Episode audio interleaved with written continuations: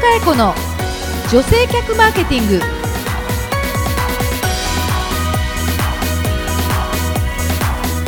こんにちは。日野佳恵子の女性客マーケティング。ナビゲーターのやすです。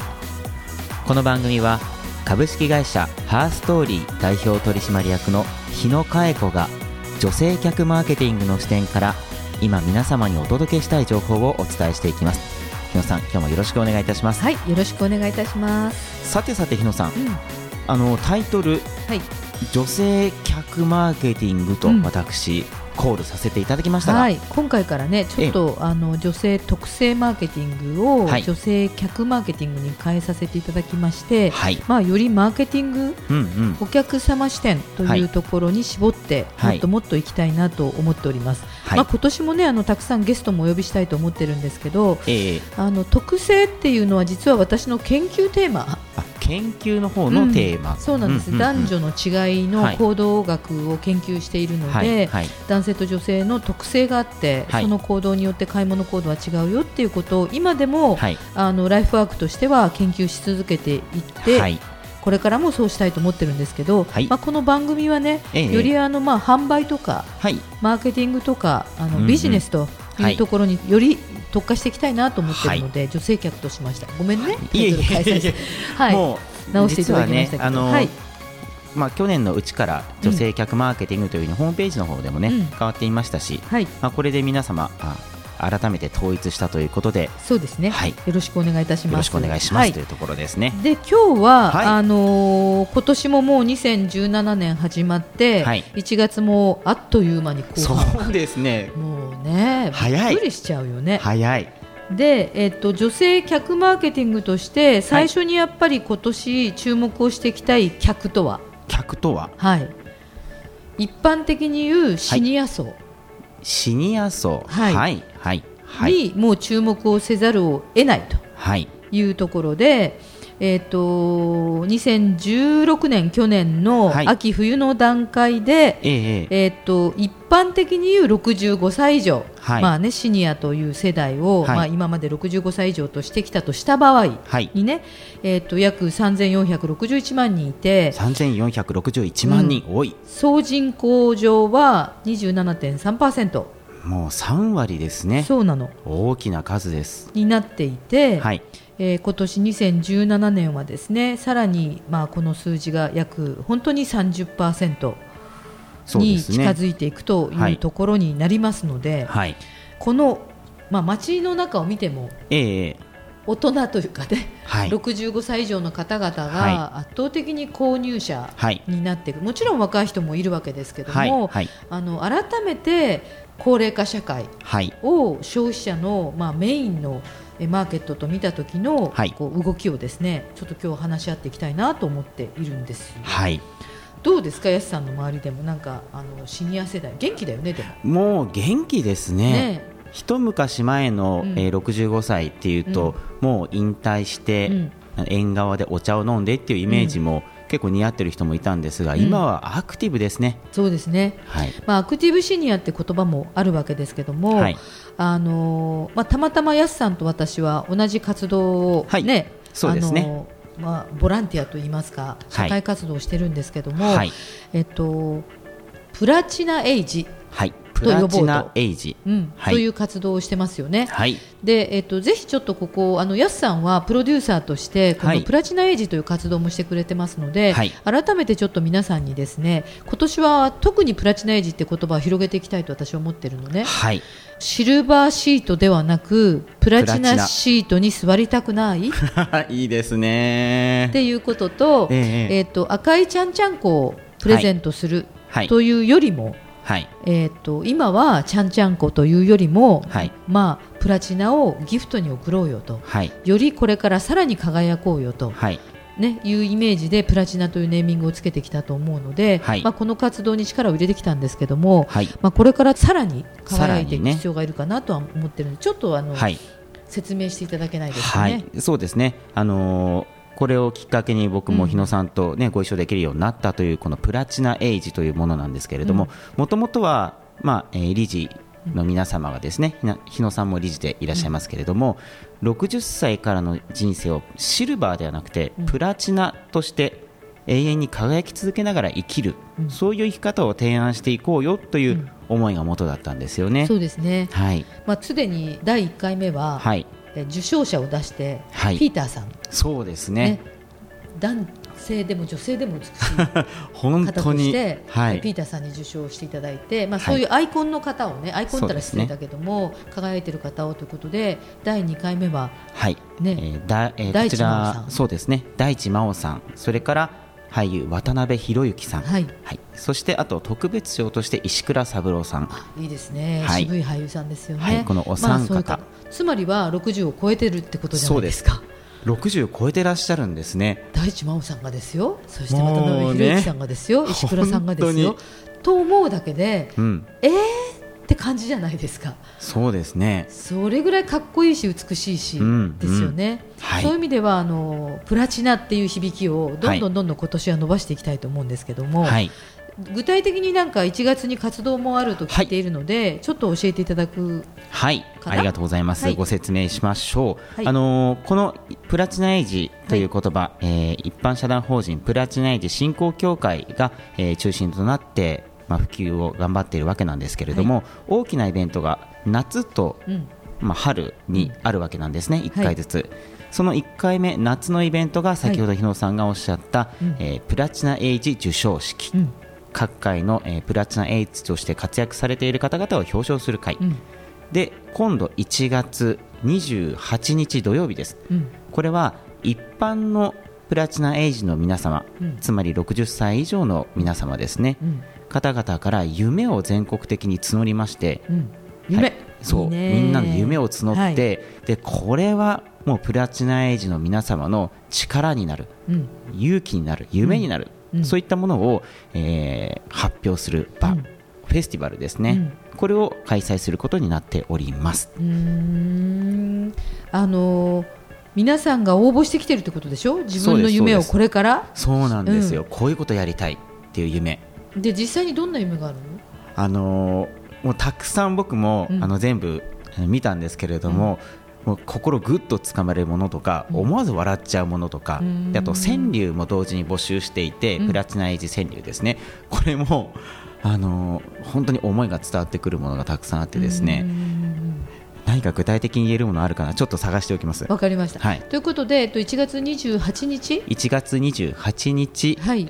えー土曜日に、はい。アルカディア市ヶ谷。はい。はい、市ヶ谷駅からすぐのところですね、うんうん。こちらで開催されます。あそうですか。はい、えっと、今、プラチナエイジというまあ話をしてもらったんですけども、えっと、私の今日のテーマとしては、はい。えっと、シニア層というまあ言い方もね、はい。えこれからどんどんどんどんいろんなうんうん名称になってくると思うんですよ、私たちは今、プラチナエイジって呼んでますけれども、多分アクティブシニアもそうだし、はい。い、ろんなあの名前がこれから出ていって、またそれが踏襲されていくような気もするんですけども、はい、特に私のこの番組は今、女性客マーケティングということで、ええ。お気づきのようにですね、はい、男女で考えたら、うん。どっちが長生き？女、そう。で65歳以上をはい。平均して今男性24%ぐらいでえー、女性は30%もう超えてるの。っあ、そうなんですね。てことはね、ええ。まあえー、と失礼ながら男性の方が寿命が短いということは 同じ80歳、70歳でも、ええちょいと男子の方がよぼっちくなる方が、まあ、ごめんなさい、聞いてる人いっぱいいらっしゃると思うんですけども かっこよく元気な人いっぱいいると思うんだけどもも。まあ、マーケットの量、ボリュームで見たときには、はね。女の人の方が年齢が長く10年ぐらい生きちゃうので、はい。そういう意味では、まあ、元気度という意味ではあっちうん。うんもこっちも奥さんでいっぱいなわけよ。はい、で昨日私ねええ歌舞伎見たの？あ、歌舞伎、おうおうおう。で、まあ、ラブリンが出ていてですね、ええあええの会場にはあの愛之助さんおがあーの出ておられて、はい、であの入り口にはええ。藤原紀香さんがあ美しい着物で立ってさんがね、迎えてくださっていたんですけはい、れども、はい、はい、まあ歌舞伎座、歌舞伎座どうだったんですか？まあ、8割女。八割、八割ですか？ぐらいは女性ですね。すごいですね。男性もいらっしゃるんですけどええうーんと何者っていう男性の方が多くてええ。ちょっとこう着物を着てらっしゃる男性とかあの何らかの、はいこうまあ洞察力なりなんかの業界人なのか、ええそれなりのこだわりをお持ちな方の男性は多いんですけど圧倒的に8割ぐらい女性。なるほど。さらにええ一列全部女子は友達かなっていう列で。あ一列横一列全部横が一列全部友達かな いですねとそれ。いう感じとか、ええあの両サイドにもあの見る場所ってあるんですけど、桟敷っていうところがあって、大体3、4人のグループで女子は来ていて、みみんなお弁当を食べていてですね、ええまあ、ええ。3、4人のグループ、なるほど。すごいよ、なんか力こもってますね。そう。私の親ぐらいの方かな、ええ。で皆さんだからこう感激を見たりとか。えっていうことで、まあ、何が言いたいかというとこういう方々のはい。動き、うん興うんうん。味ということもうん。大変重要になってきてると思うんですね。えはい。でそういう意味でもう一つちょっとネタを言いますとええ。先日テレビを見ていたらはい。イオン火災店、イオン火災店うん。はいはい。実際行ったことあるんだけど私、ええええ。あのーここはですねシニアの方を対象としていると言っているような、まあ、イオンさようんなイオン。へえではい。もちろん近所の人もいっぱい来るんですよ、はい。ンだから。ええ。でここはですね、ええ。取り組みがええ。周辺の方が高齢者が多いということで、はい。売り上げがええ。最近ある仕掛けをどんどんしていて、ええそれによってええ。売り上げが2割伸びたの。え2割ですか？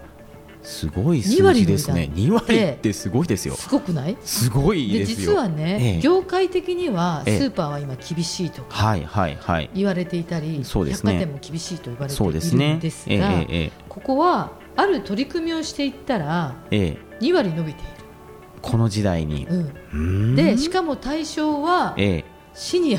シニア。さてどんなことをしているでしょう？皆さんも一緒に会場で考えていただきたい。えー、なんだろう、なんでしょう、ひとまず足がそこに向かないといけないですよね、で足が向いて、そこで消費をしなければならないですよね、いいねヒント。足が向く。はい、人はえーえどうしたら足が向くんでしょーどうしたら足が動くんだ、うねあこれはもう独自の取り組みとして、そう。へでここに実ははい。マーケティングの重要なキーワードが私あると思って、ーはい、物を売っている方々が今日聞いてると思うんだけど、はい、一番早い人を呼ぶ方法はやっぱり割引だったりとか、ええクーポンだったりなので、はい、ついつい割引やりがちなんですけどけど、今はやっぱり物も溢れてるし、はい。ね、っていう意味では楽しいところに人は行きたい。うん、でシニアの人がはい。楽しい、もしくは最も気にしていることとかシニアの方が元気だけど気にしていることって何だと思う？元気だけど気にしていること？と楽しいこと、と楽しいこと、うん。なんだろ元気だけど気にしていることって何？う、元気だけど気にしていること、まず。まず。え僕思いついたこと言っていいですか？お手洗い？ああお手洗いね。お手洗いってのは霜ってこと？そうですうん。ね、じゃあ霜って気にするってことは何かを鍛えなきゃいけないの？よいろいろ。ああ腹筋とか。そうね。いろいろね、えーはい。霜を鍛えるもあるよね、はいはいはい。足腰体を鍛える。体をね。つまり健康なん健ですね。康。はい。シニアになればなるほど健康を気にする。まずねこれニーズね、まあニーズとか気にしてる、はい。じゃあそれを解決するためにえーイオン火災はえ朝からラジオ体操ー、えー、とか体操教室運動教室ボール教室。なるほどなるほど。イオンでええ。体操教室、イオンで体操教室？早朝から。早朝ですか、どれぐらい早朝なんですか？7時だったり8時だったり。普通それ開店前の時間ですよね一般的には。そういうことをねしてるの。へえで、あのえーキーワードを、はい。私たちはプラチナエイジって言ってるんですけど、はい。イオンさんは GG と呼んでまして、はい。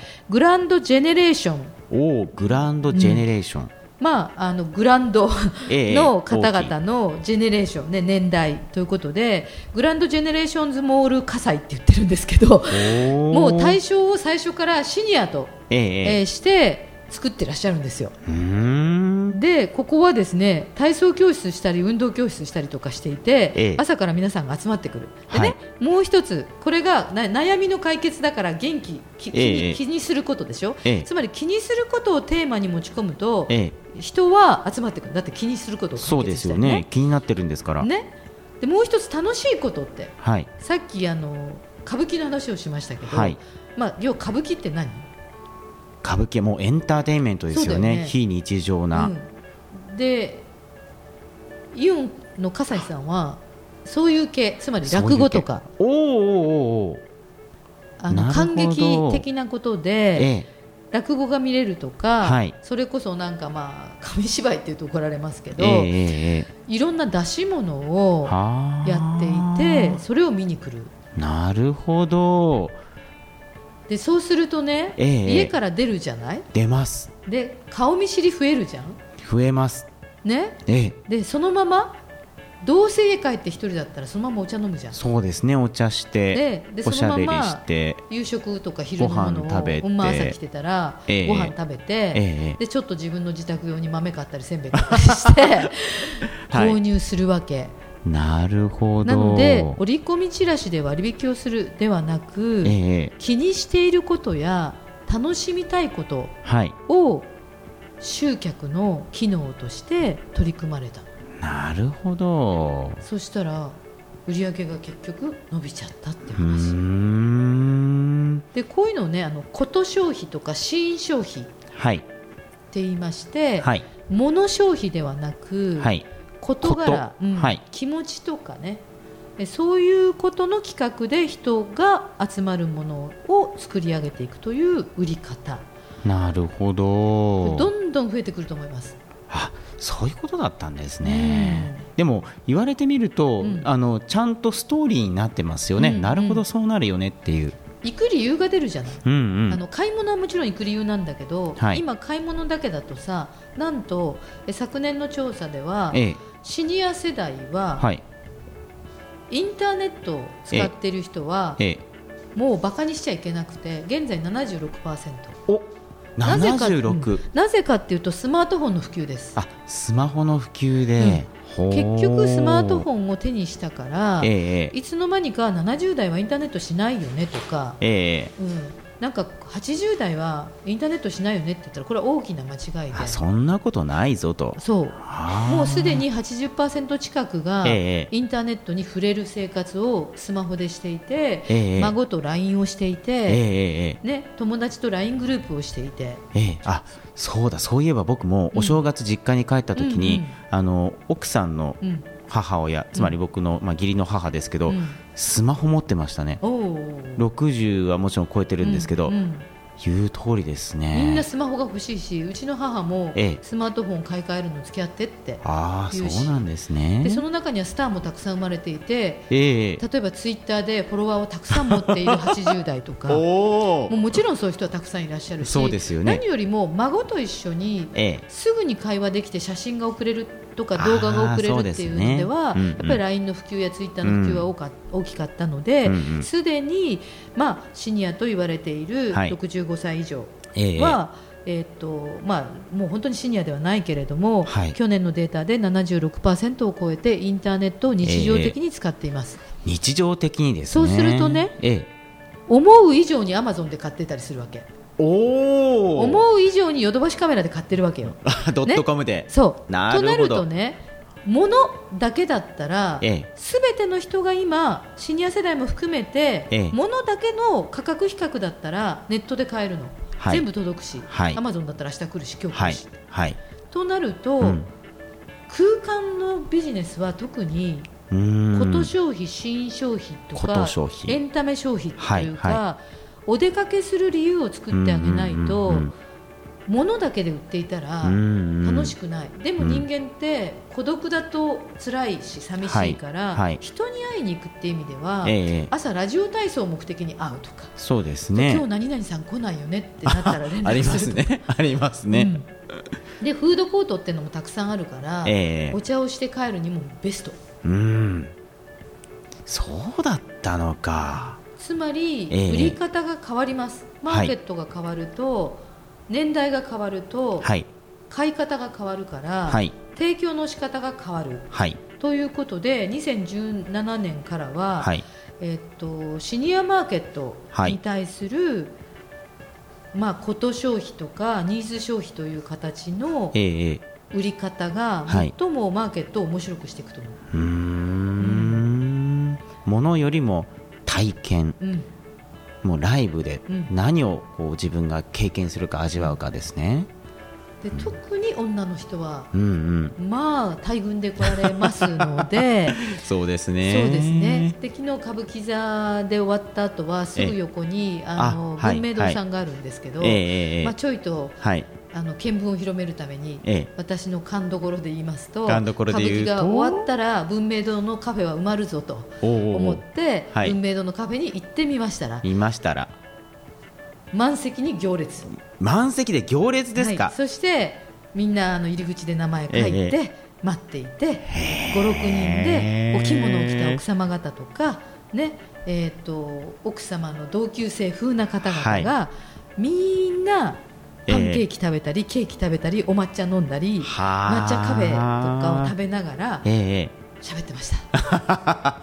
ズバリですね、はい、そして降りてって、ええ、文明堂のお菓子を買ってお帰りになっておられました。なるほどということでね、はい、えー、と新しい売り方ということはシニアマーケットには動きとしてあるんじゃないかと思います、はい、ぜひあのプラチナエイジのプロデューサーとして、はい、今年ますます注目だと思いますので安さん頑張ってね。はいもう今のお話で、うん、もう当日行われるコンテンツをね、うん、僕が、まあ、あの一緒にいろいろ考えてるんですけど、いろいろアイデアが浮かびそうですね、うん、はいぜひプラチナエイジと企業とかねそうですね。はい。こと消費やニーズがプラチナエイジ協会では、はい、安さんのお仕事っていうのはニーズが見えると思うのでそうですね。とか夢が見えてくるじゃない今もうそう。で夢も、今日野さんに言っていただいてそういえばと思ったんですけれども、うん、ほとんどすべてに共通しているのが、うん、物が欲しいではなくて、うん、これをやりたいなんですよね、す、べ、てが、だからなるほどそうだと。ええ。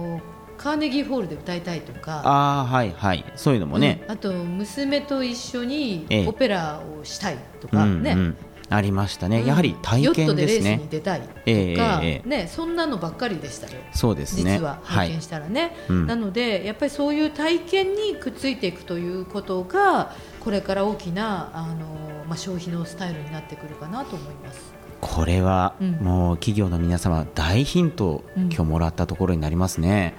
まあ、ということで、はい、今年もシニアマーケット頑張っていきましょう。そうですね、はい、プラチナエイジ頑張っていきたいと思います。はいはい、では、えー、最後にちょっとだけ私から告知なんですけれども、はい、えー、1月28日、うん、えー、アルカディア市ヶ谷で行われます、うん、プラチナエイジの、えー、夢フェスティバルですね、うん、こちらにですねこの番組を聞いている皆様から、えー、若干名お席をご用意してご招待させていただこうかと。はいこれあの一般の方が「はい入ります」って言って来れるものではちょっと、うんうん、あの特性上ないんですけれどもいつもお世話になっているというところもありますので、えー、参加されたいという方はですねぜひメッセージ入れていただければ、はい、はい、こちらから対応させていただきます。はい、はい、じゃあ参加したいとそうですね。あのーはい、参加したいという方はぜひメッセージを送っていただいて、はい、であのプラチナエイジ世代のパワーっていうのを企業の皆様もこういうところで見ることができるといろんないいアイデアにつながるんじゃないかなと思うんですよね。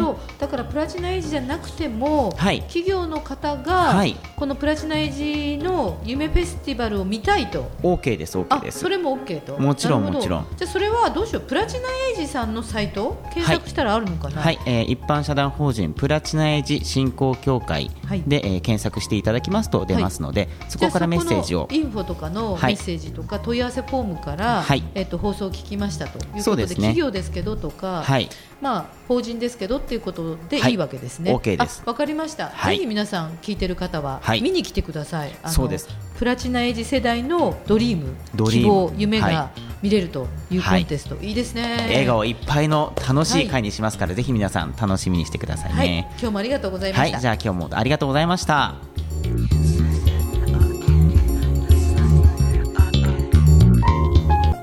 番組へのご意見、ご感想は Facebook 日野佳恵子のポッドキャストというタイトルから検索してお送りください。